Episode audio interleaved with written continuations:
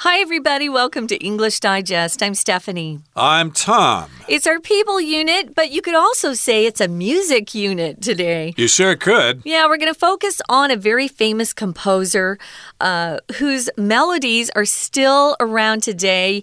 You'll often go by a store or restaurant. You can hear this beautiful piano music. And um, if you're a music student, and I, I was growing up, uh, you'll recognize it immediately as being music from Chopin, uh, Frédéric Chopin. Uh, I have a funny story, Tom. When I Yeah. was uh, in fourth grade, I changed my piano teacher, and she was significantly harder than my first piano teacher that I had in second grade and third grade. And one of the books she had us buy was. Uh, just lots of Chopin pieces. And I remember she wanted me to start, and I picked up this book and I go, I go, uh, oh, are we going to start with Chopin? Uh oh. She was horrified. Chopin? That's a major sin No. to pronounce the name of a composer wrong. Yeah. Yeah. So you'll often hear his name pronounced with that kind of French pronunciation where they drop the N at Chopin. But uh, we're going to talk about him. First, though, we're going to read through today's lesson. Picture yourself leisurely strolling through a bookstore, exploring its vast collection while delicate piano music stimulates your senses. Who might the brilliant composer behind such melodies be? It is none other than Frédéric Chopin, a Polish composer and pianist who is widely regarded as one of the greatest musicians of the Romantic era. Born in Zelazowa Wola, Poland, Chopin displayed his remarkable musical competence from a tender age, ultimately flourishing in Paris, where he spent the majority of his life. After moving to Paris, he composed extensively and earned a prominent status in the city's musical scene. Not only did Chopin's compositions convey poetic and expressive qualities, but the majority of them were also specifically crafted for solo piano performances. Regarded as some of the most emotionally complex and technically demanding pieces ever written, these works genuinely distinguish Chopin from his contemporaries. One such masterpiece is the Nocturne in E flat major, Opus 9, number 2. While the right hand weaves an exquisite tapestry of sound, it is complemented by the gentle accompaniment of the left. This charming nocturne establishes a calming atmosphere of reflection. While soaked in the style of the Romantic era, Chopin's compositions also exhibit nationalistic elements, with his Polish heritage profoundly influencing his music. His polonaises and mazurkas, in particular, derive inspiration from the rich history and folk music traditions of his homeland. Had it not been for his fragile health, Chopin might have achieved so much more in his career. Tragically, his life came to an early end at the age of 39 because of complications arising from tuberculosis. Yet his musical legacy lives on and has been inspiring generations of musicians and music lovers ever since. Okay, everybody, it's time for us to explain the contents of our lesson. We're talking about the timeless melodies of Frederick Chopin. Okay, now picture yourself leisurely strolling through a bookstore, exploring its vast collection while delicate piano music stimulates your senses. Indeed, this can happen sometimes if you go to a bookstore. They like to play kind of soft music, usually classical music, to put you in the mood to read books and to buy books and things like that. But in this case, you're in a bookstore and you hear some music playing and it stimulates your senses. Oh, what's that? I've heard that music before. Isn't it lovely? Well, who might the brilliant composer behind such melodies be? Uh, indeed, they play different composers if they're playing music through their PA system or whatever, but uh, it's none other than Frederick Chopin, a Polish composer and pianist, or pianist, you can pronounce it both ways, who is widely regarded as one of the greatest musicians of the Romantic era. So, again, we're talking about Chopin, and of course, you can hear his music uh, in one particular place here in Taipei. We'll mention it later on.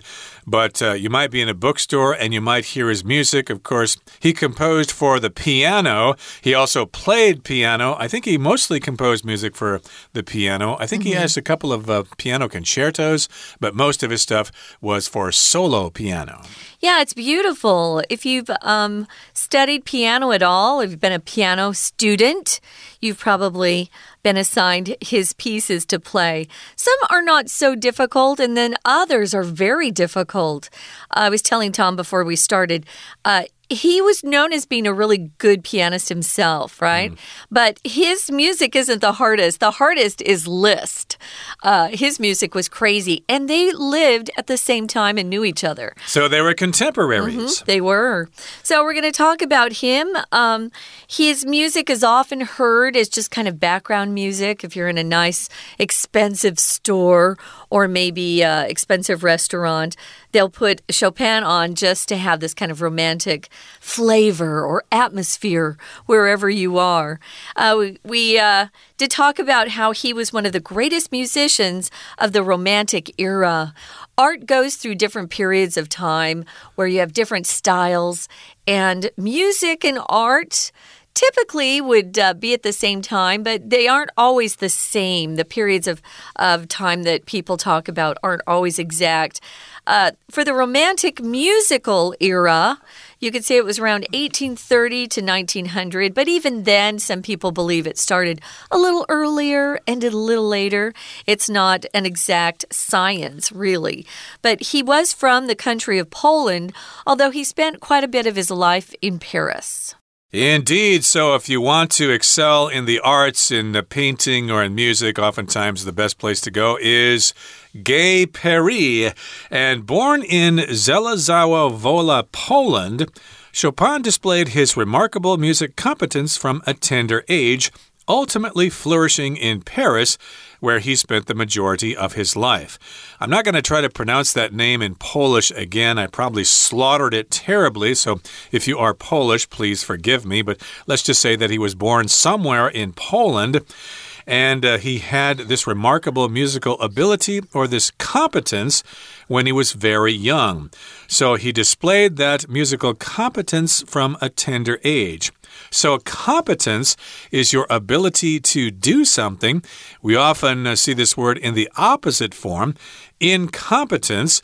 Uh, the mayor was not reelected because of his incompetence. He was unable to do a good job, so the voters did not uh, re elect him, as an example.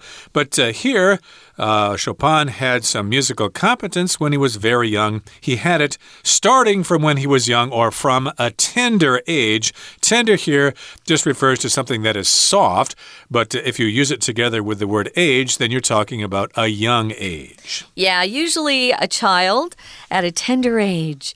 Uh, before you're kind of tough and you get ready to go face the world, you're um, protected by your parents, more or less. So, yeah, uh, he was very good. And he did grow up and started demonstrating that he had this amazing talent. Usually, if people are really good at something, you can see it when they're younger. Um, sometimes they're called um, a little uh, genius at something, mm -hmm. or uh, just maybe just, you know, they immediately show this amazing skill and talent. And then you hope that their parents will focus them so that they can really uh, take advantage of that gift. So he ultimately spent a lot of time in Paris. That's where all the artists were. Whether you were a painter, a writer, or a musician, everyone went to Paris. And they would sit around and talk to each other and go on picnics and have a, an easy life that way. To flourish means to do very well, to develop very well. Um, maybe you have a child who is attending a new school and her teacher or his teacher says, Oh, they're flourishing. They're doing so well. Um, that's a good thing. Or if you're talking about a garden or plant you're growing, if that garden is flourishing, it's very green and healthy and vibrant.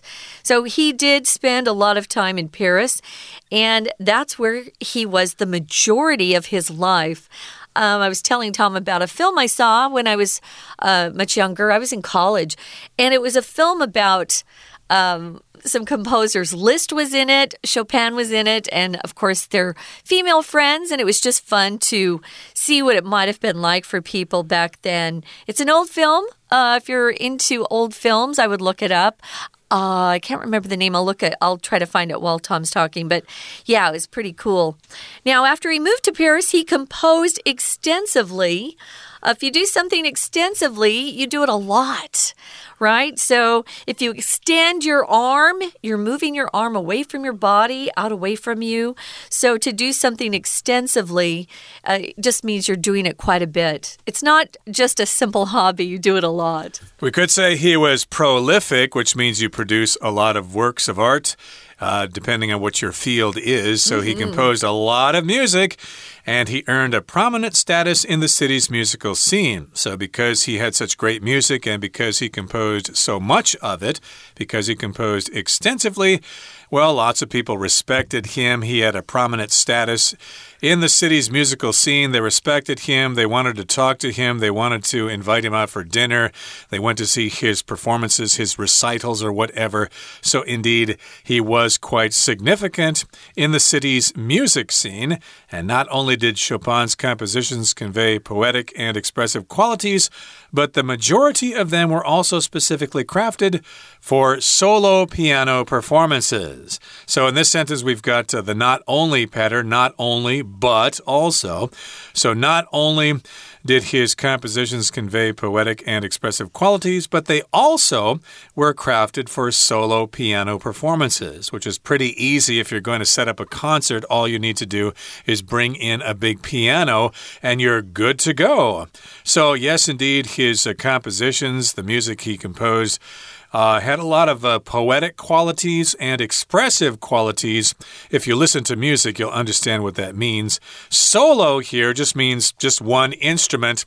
Uh, solo piano music is composed by a lot of people. I think Mozart had his sonatas, and Beethoven did too, and Erik Satie. Uh, you get the idea. Yeah, I just found the name of the movie and I realized now why I liked it so much. The actors in this are great. Hugh Grant mm. is the one who plays um, Chopin, and then Julian Julian Son Sands, who was just discovered, uh, he he died. Oh no! Sadly, he was hiking and they found his body. He was a great uh, British actor as well. Emma Thompson's in it. Judy Davis, uh, Mandy Patinkin, Bernadette Peters. Maybe you guys don't know these names. These were the names of uh, actors that I followed when I was in college. So, yeah, they're probably older at this point. So, it's a it's a fun film to see. It's called Impromptu.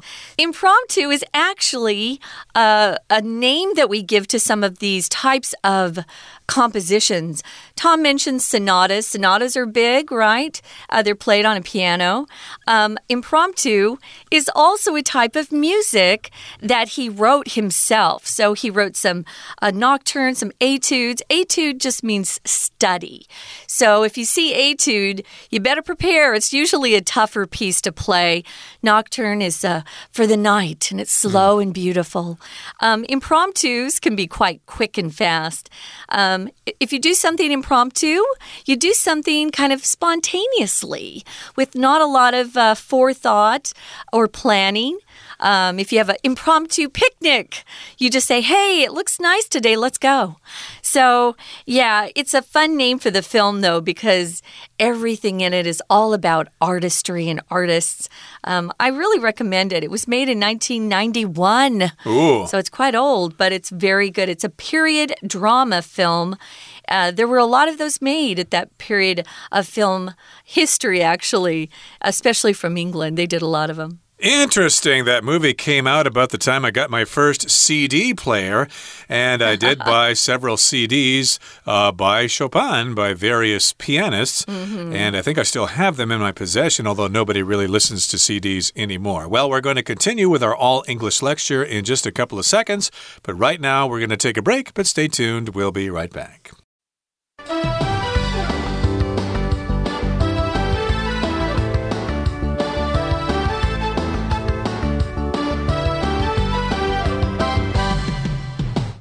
Welcome back, guys. It's our people unit, and we're focusing on a very famous composer from the Romantic era. His name is Frederick Chopin, and he's written some really glorious music.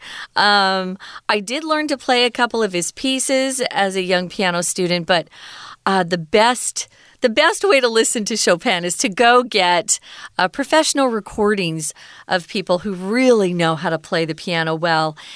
He eh, was a very sensitive guy, a very um, uh, he he was in touch with his feelings, you could say. So a lot of his music is very um, expressive, and one of his pieces actually makes me cry when I listen to it. It's so beautiful. Um, some of his pieces are uh, thoughtful. I would say most of them are more sad sounding, mm -hmm. but he does have some um, upbeat songs as well. His impromptus are very upbeat. Well, we did mention that his compositions convey poetic and expressive qualities, mm -hmm. but mm-hmm. again, uh, most of them were crafted or composed for solo piano and again regarded as some of the most emotionally complex and technically demanding pieces ever written, these works genuinely distinguish Chopin from his contemporaries. So, these are some reasons why his music is special. Uh, they're emotionally complex. They're very complicated and they're technically demanding. They are quite difficult to play, and they genuinely distinguish him from his contemporaries, which again means people who were active at the same time. Like Liszt, as you said, they were contemporaries, uh, they were working at the same time. Although Liszt is considered more technically complicated than Chopin, but still, it's uh, not easy to play Chopin. Yeah, it's uh, it's it, he does have some easier pieces if you really want to uh, work on your piano. So, ah, uh, so wonderful. So we're going to talk about one of his masterpieces. Um, it's a very well-known piece. I think if you were to hear it, you would know immediately that you'd heard it before somewhere. Uh, the Nocturne in E flat major. Opus OP, um, the sh the short abbreviation for opus, it just means a work in um, in English. Opus nine, number two. Uh, he often gave pieces numbers. He wrote a lot of things. Remember, we said he was kind of prolific. Mm -hmm. He had he composed extensively, so he had a lot of pieces, and he wrote very quickly. So a lot of the composers back then, they were brilliant and they could write very quickly and have it done and they'd be performing the next day. So a lot of the composers too, um, I should mention, could play their own music. Not everybody. Beethoven didn't play his music, hmm. but a lot of them, at least in performances, a lot of them uh, could not only compose, they would turn around and perform in public. Right. And of course, one uh, masterpiece that you've probably heard before and you hear every day if you take the MRT is the Nocturne in E flat major, Opus 9, number 2, which goes like this. Uh, you get the idea. So if it you indeed, high. if you do take the green line, uh, you'll hear that every time the train is about ready to pull into the station. And yes, indeed, that is quite common. It's probably the most common of his pieces, but he has other tunes you've probably heard as well. Yeah, I'm sure they've heard this one. Right, that's the one that plays on the MRT when the train is about ready to enter the station mm -hmm. in the mm-hmm. green line here in Taipei. And of course, there are other nocturnes as well. And here it goes on to say while the right hand weaves an exquisite tapestry of sound, it is complemented by the gentle accompaniment of the left. I don't really play the piano myself, but I get the idea that the right hand is uh, kind of like the lead guitar. You know, it plays the lead melody, whereas the left hand is the rhythm guitar. It just plays the music that goes along with the melody. It plays the chords more often. Yeah. I guess so, yeah. the chords. So the, we the right hand is weaving an exquisite tapestry of sound. Interesting description it's there. Pretty. Mm. If something's exquisite, it's very beautiful, it's very detailed, it's very delicate. And uh, a tapestry, of course, does refer to like a special piece of cloth that has a lot of different uh, threads in it and it's quite complicated. Lots of pictures and designs in it. So, a tapestry in terms of music would be, uh, yeah, very complicated, very melodic melody. Yeah, it's a beautiful description by our writer here.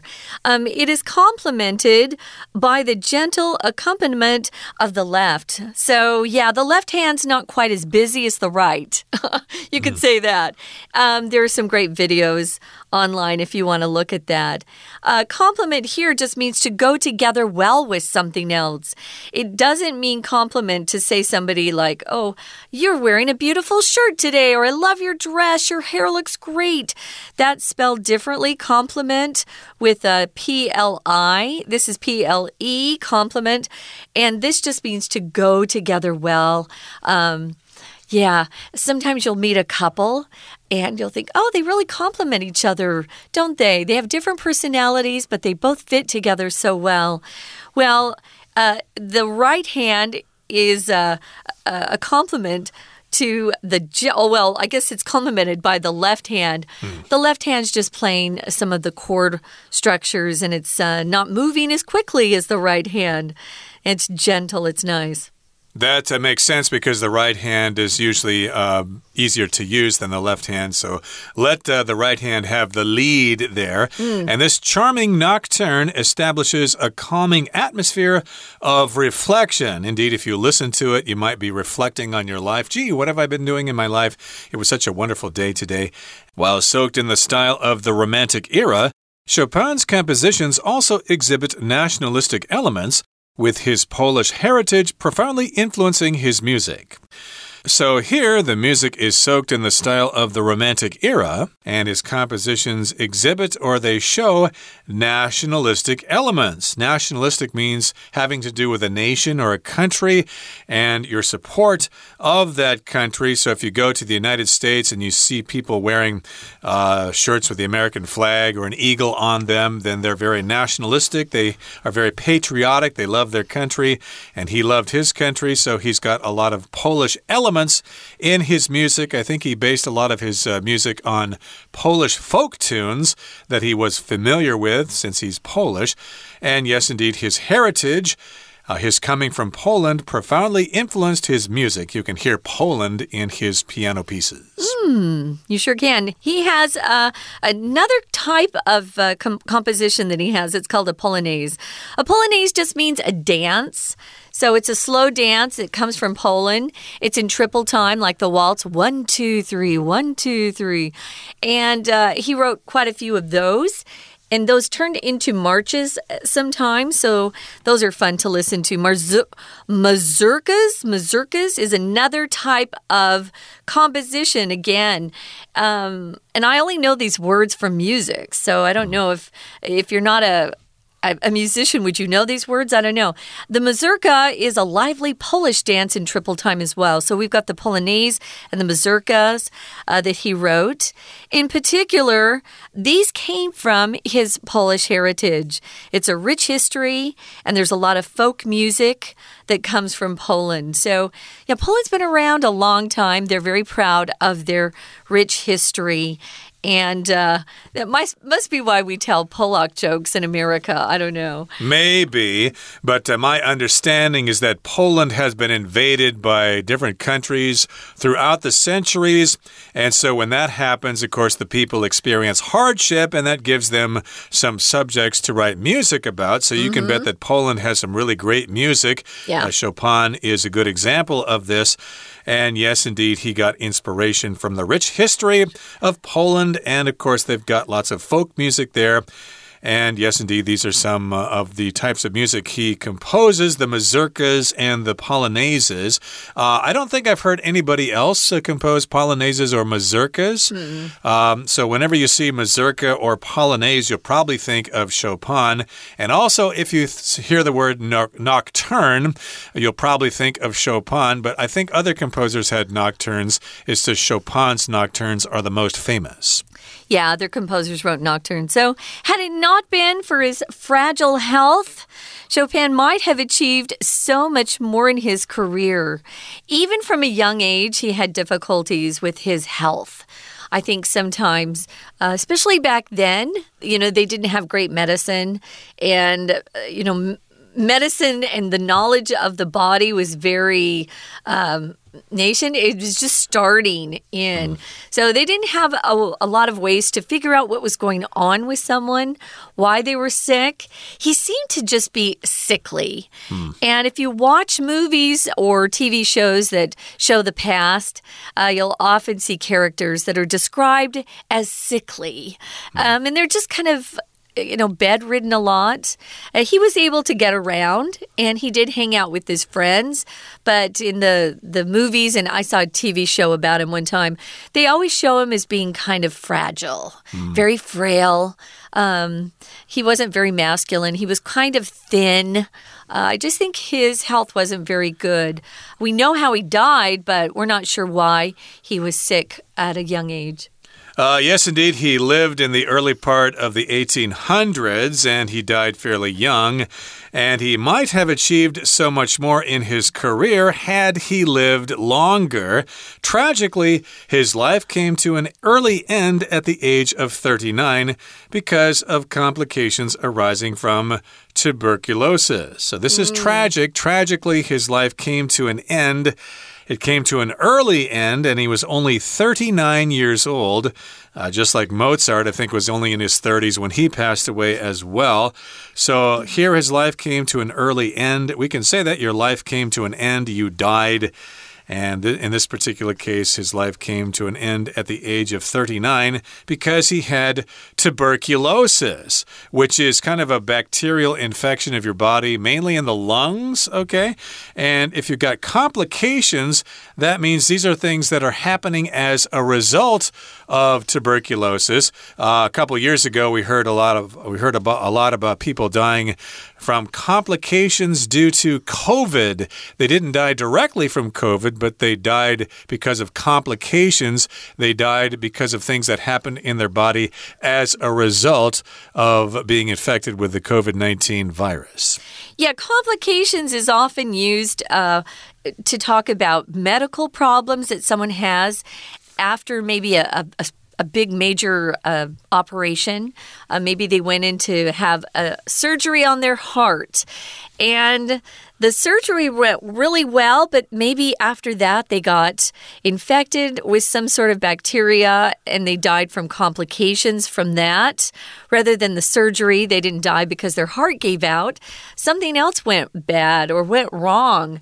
Or maybe you're working on a big project at work and you have a due date, but wow, things keep going wrong. You have all these complications, and so you aren't able to finish on time.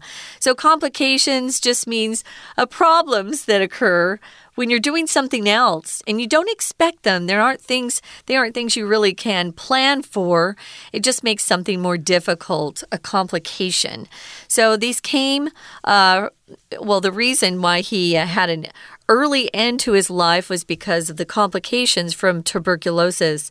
Uh, tuberculosis killed a lot of people back then. Um, it was very hard to um, heal them because we didn't have antibiotics back then. Remember, they had not been discovered yet. They haven't even they hadn't even figured out what bacteria and viruses were. True. So uh, nowadays, hopefully, more people can live if they have tuberculosis. And even though he died, his musical legacy lives on. Mm. We can mm. still listen to his music. We can buy CDs. We can download music from the internet. And he has been inspiring generations of musicians and music lovers ever since. In fact, I think when a lot of young people hear his piano pieces, they're probably inspired to take piano lessons. Mommy, I just heard this song in the department store. It was really good. I want to learn how to play the piano. Can I take lessons? I don't think that's what happened to you, but uh, you can probably guess that a lot of people were inspired to take piano lessons because of Chopin. Well, because my mom often listened to classical music, um, when I finally got these music books, um, and one book was just Chopin. So when I got it, I thought, oh, Oh, I've heard this before. If you've heard it before and then you're assigned that particular piece to practice, it's just a little bit more encouraging. It's hard to practice. A lot of kids hate to practice their instruments, whether it's uh, a flute or a saxophone or the piano or violin. Uh, because when you're practicing, you don't sound very good. Right. and so you have to just keep going. Uh, don't give up, just keep moving ahead. But I think it is inspiring to be given a piece to learn that you've heard before, it's famous, and it kind of gives you a goal uh, to reach, you know, what it should sound like at least. Okay, that brings us to the end of our explanation for today. And there's no Chinese teacher today because, of course, it's our all English unit for the month of October.